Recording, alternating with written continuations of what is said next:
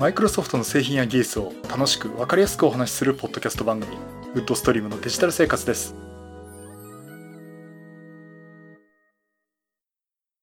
第485回目の配信になります。お届けしますのは木澤です。よろしくお願いします。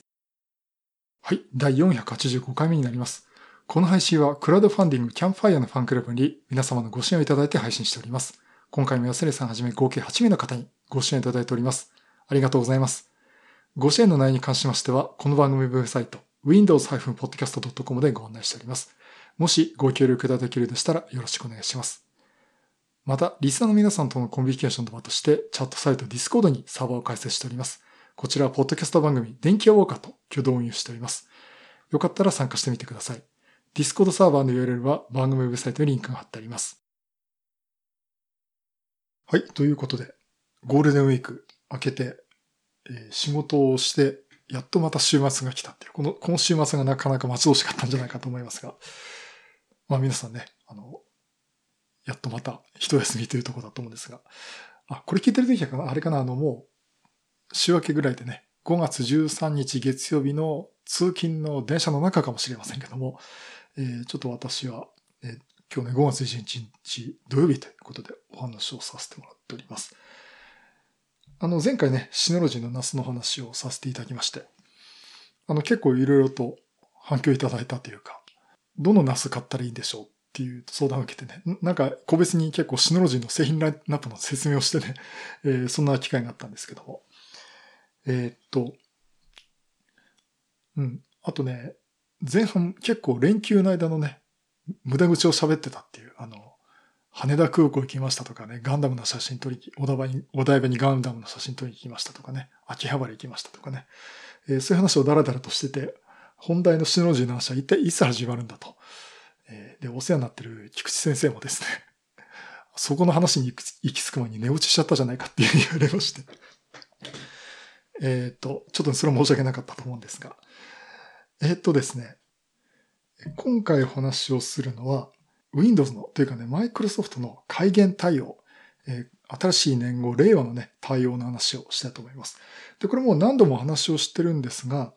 まあ、今まであの、レジストリのここを書き換えるだとかね、あの、カレンダー Windows だとこういう風になりますとかいう話だったんで、まあ、それを何回かしてるんですけども、えー、今回はその、そもそも、この新ゲーム対応っていうのはどういう対応をみんなしなきゃいけなくて、で、それに対してマイクロソフトがどういう対応を取ったかというお話をですね、したいと思っております。令和になって会社出勤したんですけど、何の、何の問題もなくてですね、あの、まあ、もち、あの、もともと私の方の開発システムとか、まあ、過去に遡ってもですね、えっ、ー、と、割り気を使うってものがなかったんですね。まあ、それによってあの問題がなかったってなるんですが、まあ、あの、使ってるとこはね、いろいろと大変だったと思います。で、特にその、会社の方でも特に、令和になったからっつって、特別にそれに何かあったかっていうとね、えー、なくて、とりあえずは問題なかったのかなと思ってます。で、じゃあ、今度ですね、こちらの方、その新言語の対応っていうのが、まあ、お役所レベルだとかっていうのは結構してて、じゃあまず業界としては、あの、一体何を対応しなきゃいけないのか。というところっていうのをね、お話をまずして、その後そのマイクロソフトがどういう対応したかっていうお話をしたいと思います。で、結論から先言っておきますけど、あの、もうマイクロソフトの Windows に関しては、え、現行サポートしているすべてのバージョンのアップデートで新言語対応にはなっています。クライアントで例を挙げると Windows 7、Windows 8.1、えー、Windows 10、え、これもですね、Windows 10はあの前回、え、バージョン1809っていうオクトバー2018アップデートと、今月出る見込みのメイン2019アップデートのインサイダーフィルビ版リリース候補版もですね、まだ対応してなかったって言ったんですが、もうすべてのバージョンも対応済みです。今、私のマシンも、えー、対応完了というふうになっています。何を対応しなきゃいけないのって話でですね、まあ、いくつか項目あるんですが、えっと、まずですね、日付フォーマットっていうものの扱い。えこれについてね、対応しなきゃいけないということで、これ日付のフォーマットってどういうことかっていうと、日付の表記をするとき、例えば2019年5月1日とか、2019-5 5-1とか、2019スラッシュ5スラッシュ1とか、あと平成31年4月30日とかね。それを H31.4.30 と書くとかね。まずこれがスラッシュになったりとか。ということで、あの、日付のフォーマットいろいろあると思います。で、特にこの Excel とかで皆さん入力されるときね、まあ人によっていろいろ打ち方違うし、2019.5.1っていう書き方もするでしょうしね。で、それいろんな表現があるんですけども、それも全部含めて、平成じゃない、西暦から和暦に変換、そのまた逆をですね、正しく行わなきゃいけないということで対応が必要となります。それがまず一つ。で、もう一つ目が、え組文字ですね。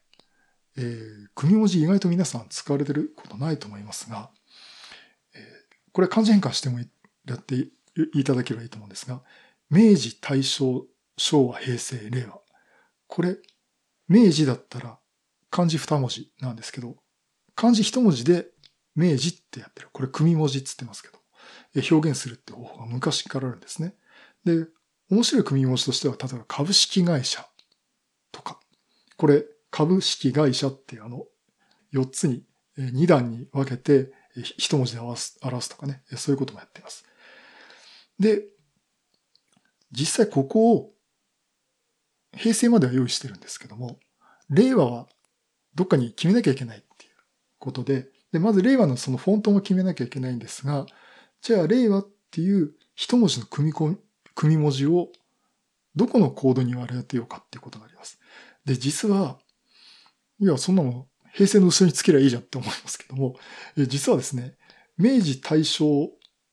昭和、平成までは一箇所に集まってるんですけども、その後ろの文字って他の文字が決まってて、これ確か今言った株式会社ですかね。これが割り当たってて、あの、次のとこに当てらんないんですよ。というところで、まず場所を決めなきゃいけない。で、ユニコードなんてもうみんなが使う共通規格なんで、まずそこをみんなできちんと話し合って入れなきゃいけないっていうことで、これも決めました。えー、これ、ユニコードの表現で U プラス 32FF っていうこう表現してますけども、ここが空きスペースだったんで、ここに令和っていう組文字を入れています。えっ、ー、とですね、場所的には、カタカナの丸こ丸囲みのカタカナっていうのがあるんですけども、えー、それのですね、お、おってあの何々おのおですね、の後ろが空いてて、そこに入れるということになっています。え、次がですね、称号順序。順番をどういうふうに決めるっていう。例えば Excel で順番並べますって言ったときに、明治、大正、昭和、平成、令和っていう順番になりますよね。小順っていうことで。ところが、じゃあ文字コード順にただ並べたら、令和だけどっかとんでもなく違うところに行ってるんですね。ところ、ということで、ちゃんとこの割り木が並んだ時にきちんと小順に並べましょう。もしくはその、工順に並べるってこともあるんですが、ちゃんと明治、大正、昭和、平成ってきたら、ちゃんとその後が令和になるように。令和がね、明治の前になっちゃうとかね、そんなことないようにっていうことで、えー、きちんとその称号順序を決めましょうということを決めなきゃいけません。まあ、これももちろん決まっています。えー、そしてですね、次が正規化というのがあります。で、これ正規化って言ってるのが、まさにまた組文字もあるんですけども、令和っていう漢字二文字と、あとは漢字一文字の組文字の令和。これは同じ意味ですよっていうことにしなきゃいけません。これも対象だろうが平成だろうが一緒なんですね。で、他の例としては数字の1と丸1とか丸囲みの1とかね。これも同じ数字の1じゃないですかということで、正規化すると同じ意味ですってことにしなきゃいけません。あとね、これ今回私もいろいろいじってて分かったんですが、例えば、7日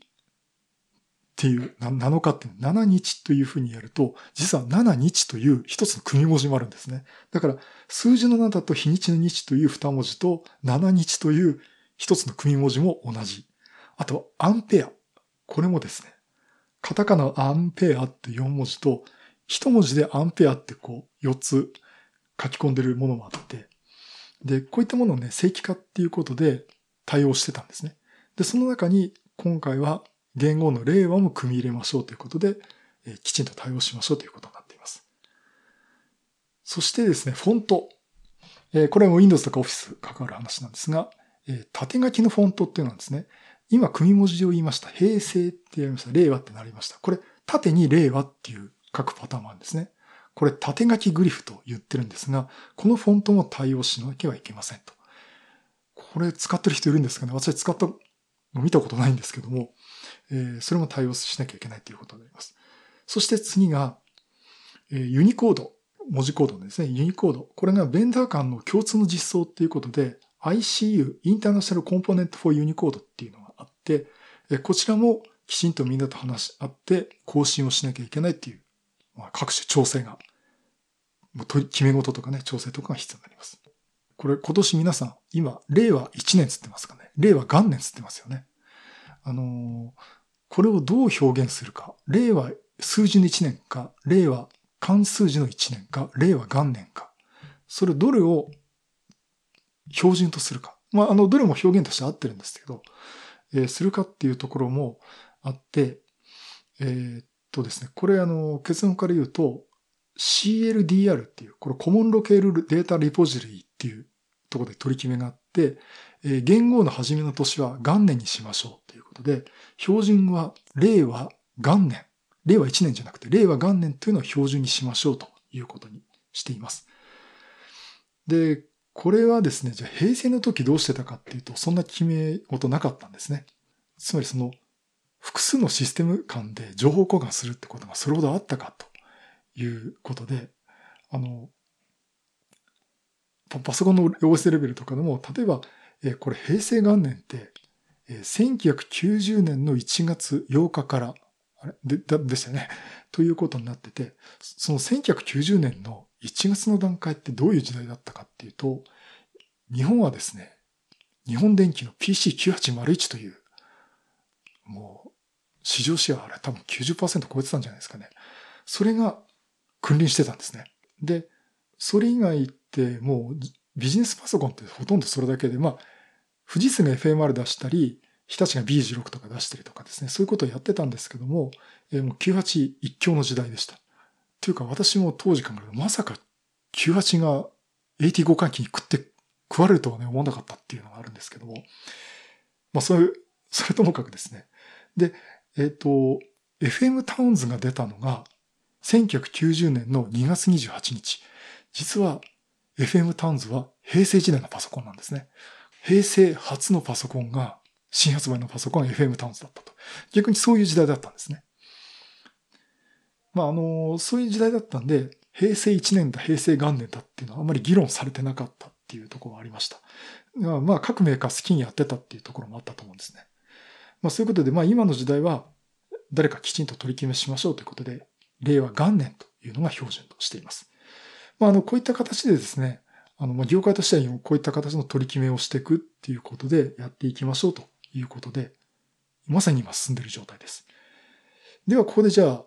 我らがマイクロソフトはどうしてるかっていうと、まずあの文字コードの話ですね。やっぱり組文字の話が結構大きいところがあって、えー、これ話遡るとですね、マイクロソフトが MS-DOS の日本語版を出したのが、え、1983年です。今から36年前ですかね。83年ってあの、私が初めてパソコン FM7 買った年ですね。で、話をしていくとキリがないんで、話元に戻しますと、この年に MS-DOS の日本語版が出て、第一世代のシフト JIS というのが出ました。で、この時は JIS 規格に組文字の明治とか昭和、あ明治、大正、昭和っていうのは JIS 規格としてはなかったんです、組文字としては。ただ、各メーカーが勝手にあの、対応してた。まあ、各メーカーっていうのもマイクロソフトのその中の一つなんですが、対応していました。そしてあの、1989年の1月8日に平成元年になった時も、平成って組文字はできたんですけども、実の規格としては存在しないっていう、これも個別対応していたということをやっています。で、そんな状態でですね、規格がないまま、1990年の5月22日に Windows 3.0がリリースされるんですね。で、この時も規格がないまま、もうずっと混沌とした状態が続いています。そして、1992年4月6日、えここにですね、Windows 3.1がアメリカで発売になります。え日本はこの後なんですが、この時に第二、あ、この後に、え1993年ですね、5月18日、Windows 3.1の日本語版が発売になります。もう笑ってお仕事というところで、この Windows 3.1の日本語版が出た時に、第2世代マイクロソフト標準キャラクターセット、JIS90、あ、JIS90 っていうのはまた JIS でいうとこの90っていうことなんですが、えっと、こういったのが出てて、ここでやっと組文字っていうのが出てきます。で、まあ、こういったことがあって、あの、まあ、今のね、ユニコードに話になって、まあ、ついにこの前メモ帳がユニコードの表示になりましたけど、え、そういった時代に流れてきたというところになります。で、あの、まあ、やっとそこで共通化されたっていうところで進めてたんですが、じゃあ今ユニコードの時代になって、マイクロソフトとしてはどういう対応を取るかっていうと、もちろん業界に標準に準拠します。ということで、まあ、マイクロソフトの独自な勝手なことはしませんっていう。まあ、今のマイクロソフトらしいですよね。え、ということで言って、特にシフト JIS では対応しません。つまりシフト JIS の令和な組文字は出しませんっていうことに、を言っています。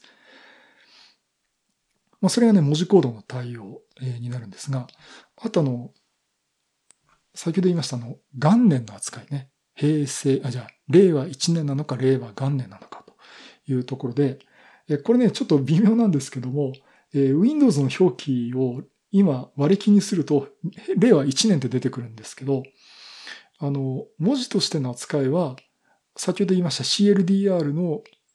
デフォルト設定に準拠して、令和1年じゃなくて令和元年にしますということをしています。で、これ実際の皆さんお手元の Windows で見ていただくともいいんですが、漢字変換で2019年というのを入れていただいた段階で、あの、候補が出てきますけど、そこに令和元年って出てきます。ちなみに1990年まで入れると、平成元年、昭和64年っていうふうにね、候補が出てきます。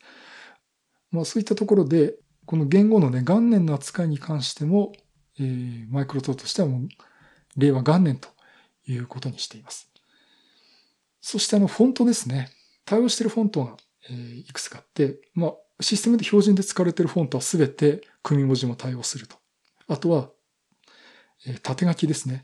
え、回転グリフって言いましたけど、え、そこも対応するってことで、え、対応しているフォントが MS ゴシック、MS ミンチョ、それとそれぞれの P ゴシック、P ミンチョとプロフォーシャルフォントですね。それとメイリオ、あと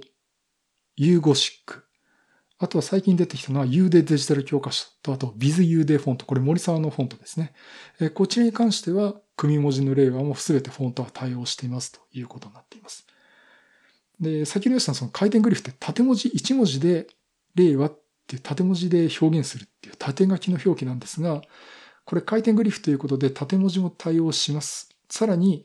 もしなかったら、レンダリングエンジン使って横文字を今日縦文字にしますってこと、するっていうことにしています。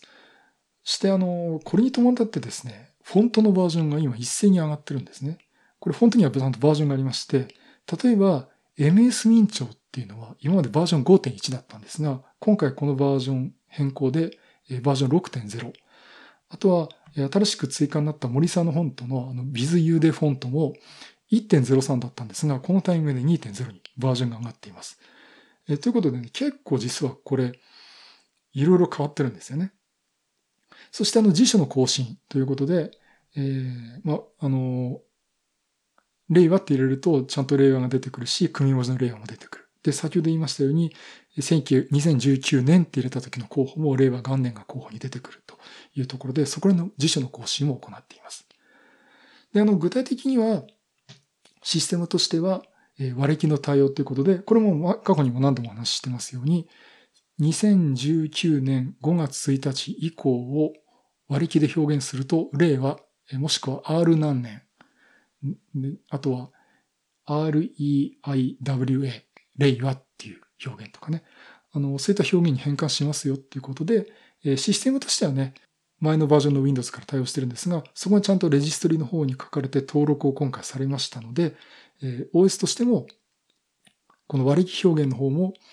ちゃんと新言語対応、令和の対応になっているということになっています。OS の次に、あとはライブラリの .NET フレームワーク。まあ、これも対応はしています。で、これの対応が、え必要で、で、ここまで揃った上で、インストールしてる Office のバージョンアップがあって、えっ、ー、と、これ Office 365の場合のバージョン1904になると、アイコンのロゴが変わります。新しくなります。で、そっちの方になると、えー、各種その、文字を入れ入れた時の変換、令和の対応とかね、えー、というのがやっと対応するということで、これでその Windows も Office も、その Microsoft 製品に関しては、新言語対応になる。えー、ということで今対応としては全て完了となっています。あの、まあそういったところで、この業界として何をしなきゃいけないかっていうことと、えー、Microsoft としてね、えー、どういう対応したかっていうことをお話をさせていただきました。まあ、それをもってあの、えー、Windows とか Office 製品、Microsoft 製品の新元号対応の話と、えー、させてもらいたいと思っております。やっぱりね、今回私いろいろ話題にしてて一番聞かれるのが、えー、Windows 7とか8とかって対応どうなってんのっていうことをね、えー、結構聞かれました。あの、ディスコードの方のね、えー、方でも、7まだみんな使ってますよねってこと結構おられまして、えー、そこでもね話題になってたんですが、とにかく今、マイクロソフトがサポートしている OS は全て対応済みということになっております。まあ、あの、本当にあの、お仕事でね、詳しいことについてはちょっとマイクロソフトの方に問い合わせていただければなと思っておりますが、えー、まあ、現状、新言語についてはですね、このように対応しております。はい、そういうことで、マイクロソフトの新言語対応のまとめの話をさせていただきました。はい、第485回目は、マイクロソフトの新言語対応、開源対応のまとめの話をさせていただきました。今週、マイクロソフトがビルドっていう、まあ、開発者向けのカンファレンスをアメリカで行いました。まあ、あの、私のお友達の方もですね、行ったりとか、あとはまあ、マイクロソフトの、えー、お勤めの方もですね、結構、あの、日本から行ってる方多いと思うんですが、まあ、いろいろ発表がありましたね。うん。やっぱりあの、Windows 10のコンソール新しいやつとかね、あと Linux 絡みの話ね、Windows サブシステムを Linux の話とか、えー、そこら辺の話がすごく興味深いなっていうところありますんで、えっと、それはね、追ってお話をしようと思います。実はあの、この話をしようか、改元対応の話をしようか考えたんですけど、もう改元対応の話は、今回話さなかったら旬過ぎちゃうなと思って、えー、そっちのね、方を優先させてもらいました。で、ちなみにここら辺の話はですね、えー、っと、来週、5月18日に、えー、あるコミュニティからですね、ちょっと登壇してくださいっていうことで、え、っと、ちょっとコミュニティの方、そのコミュニティの方から、っていうか、あるユーザーズグループなんですけど、うん、あの、まず公式に発表するなっていう話になってますんで、ちょっと申し上げられないんですが、